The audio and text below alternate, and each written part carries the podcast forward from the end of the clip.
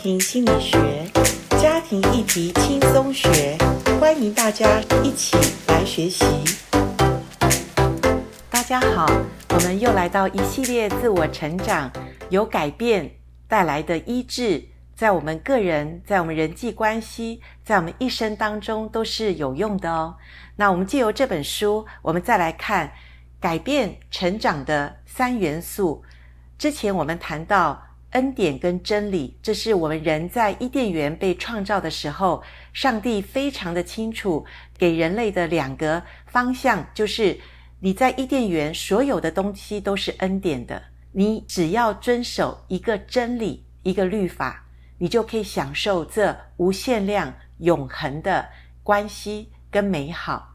可是很可惜，人犯了罪，就是人违背了神的律法。那一条律法，人没有办法顺从的时候，把罪带进了世界。我们人也被逐出了那个永恒的伊甸园。等一下我们会谈，为什么上帝要把我们逐出去那美好的地方呢？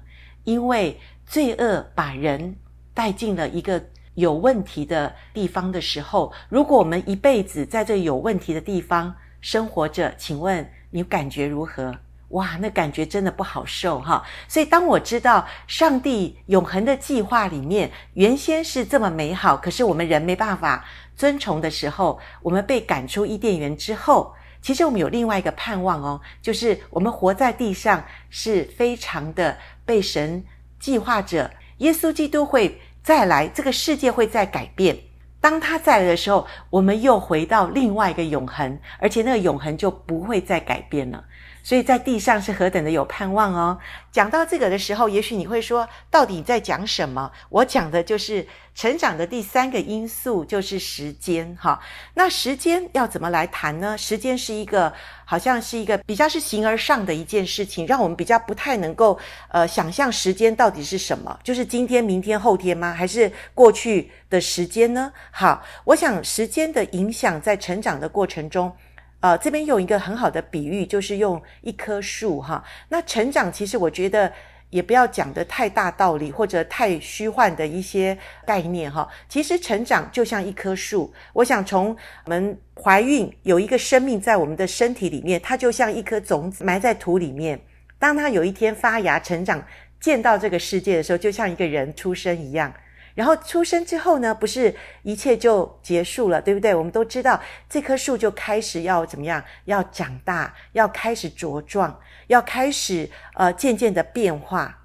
那在圣经的路加福音十三章六到九节，这边讲了一个比喻。他说有一个人，呃，在一个葡萄园里种了一棵无花果树。有一天，他到树的面前来找果子，却找不到，他就跟管园的说。我看这三年这无花果树都不结果子，干脆把它砍了吧，何必白占地土呢？管园的说：“今年且留下来，等我周围掘开了土，加上粪，以后若结果子便罢，不然就把它砍下来了。”也就是说，在路加福音这段经文，其实也讲到耶稣用这个比喻，也清楚地告诉我们，一个人的成长很像一棵树。这棵树需要什么？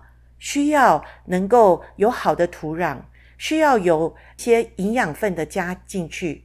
更重要的是时间。我想我们都种过树，或者我们养过孩子，你最知道的，对不对？孩子生下来，哇，他要长大成人，他可能三四十岁，他可能还不像一个长大成熟的样子。所以，父母所给孩子的，我觉得最像上帝的爱。父母从来没有跟孩子计算过，我在你身上花多少钱，你要还我这些恩典就是白白的。所以这世界上天下人间最像神的爱就是父母的爱。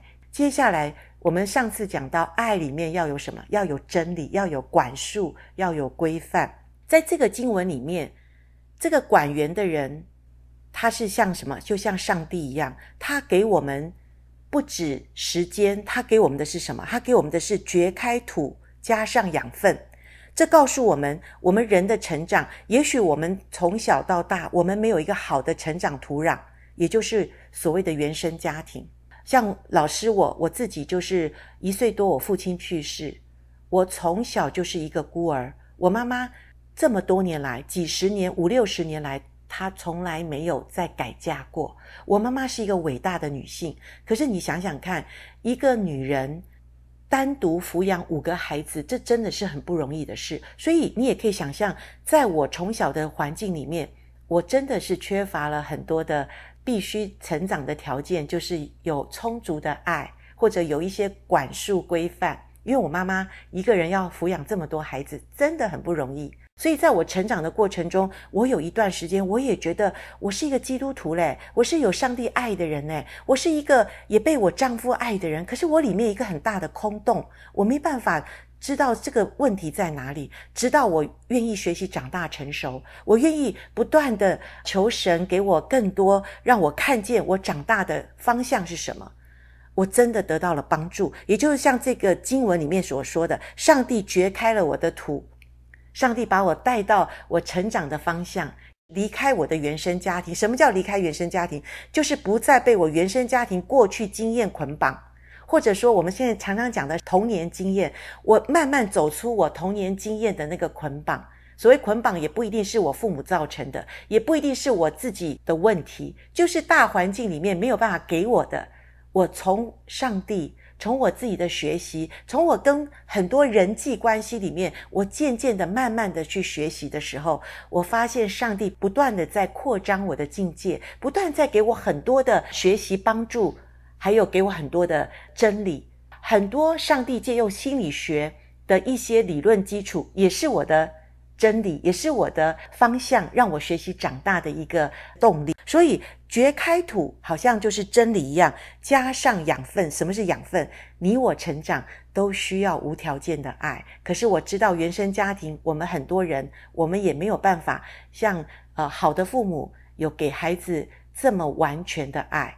所以，我们都需要上帝给我们掘开土，加上养分。当然，最重要的时间。今天我觉得，上帝给我们的时间不像人给我们的时间，因为我们常常讲，哎，你都多大啦？你已经二十岁了，还要我做什么做什么吗？你应该怎么样？你应该怎么样？或者有时候我们对我们的配偶哦，我们的配偶可能四五十岁咯，我们的配偶甚至五六十岁，我们说我要等你要到几时啊？对不起，本人不干了，本人要离开这个关系了。各位且慢，因为耶稣给我们恩典真理，耶稣也给我们时间，所以好不好？我们也给我们人际关系中有一些我们觉得他应该怎么样，应该怎么样。他却没有这样做的时候，我们最重要的还是要给时间。我知道恩典真理说来容易，做来不容易。时间呢？时间更是我们最深的一个考验，因为很多东西都需要经过时间的考验，它才能够最后成型嘛，不是这样吗？所有我们建筑业。我们所有植物的成长，大家都需要时间来让我们看见它最后有没有结果子，它最后有没有变成一个好的一个建筑物，所以它都需要时间。所以在这段经文里面，我们不要把它太早的砍下来，我们需要有时间来帮助我们自己，我们学习也接纳自己，也给自己有一些的成长的方向，更多的给自己时间。那上帝为什么要把我们逐出伊甸园？就是因为我们自从犯了罪，如果我们一直活在罪中，我们很痛苦。逐出伊甸园的意思就是不能吃生命树，因为生命树吃了，我们就可能不会死了。好，那所以我们不能吃到生命树的时候，上帝把我们放在一个救赎的短暂、一个神工作的地方。什么是神救赎？一个短暂、一个充满罪恶的地方，就是我们现在的世界。我们现在活着的，有的人活三十年，有的人活五十年，有的人活可能一百年。可是这些东西都是短暂的一个空间跟时间。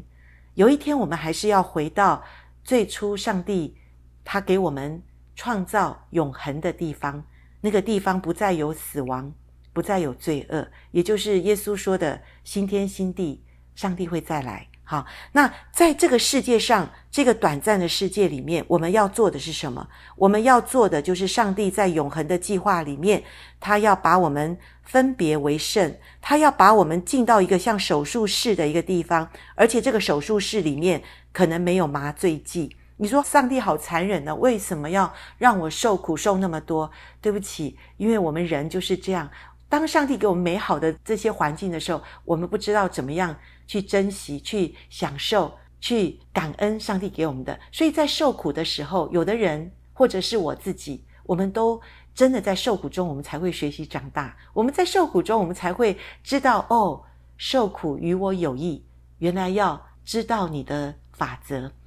其实耶稣基督自己道成肉身三十年，在家庭里面，他因为苦难学习了顺从，所以耶稣基督自己可以为我们这些在经过苦难的人，也能够成为永远得赎的根源。所以各位，如果在我们受苦的当中，在我们地上，在我们的家庭环境里面，我们说主啊，还要等几时呢？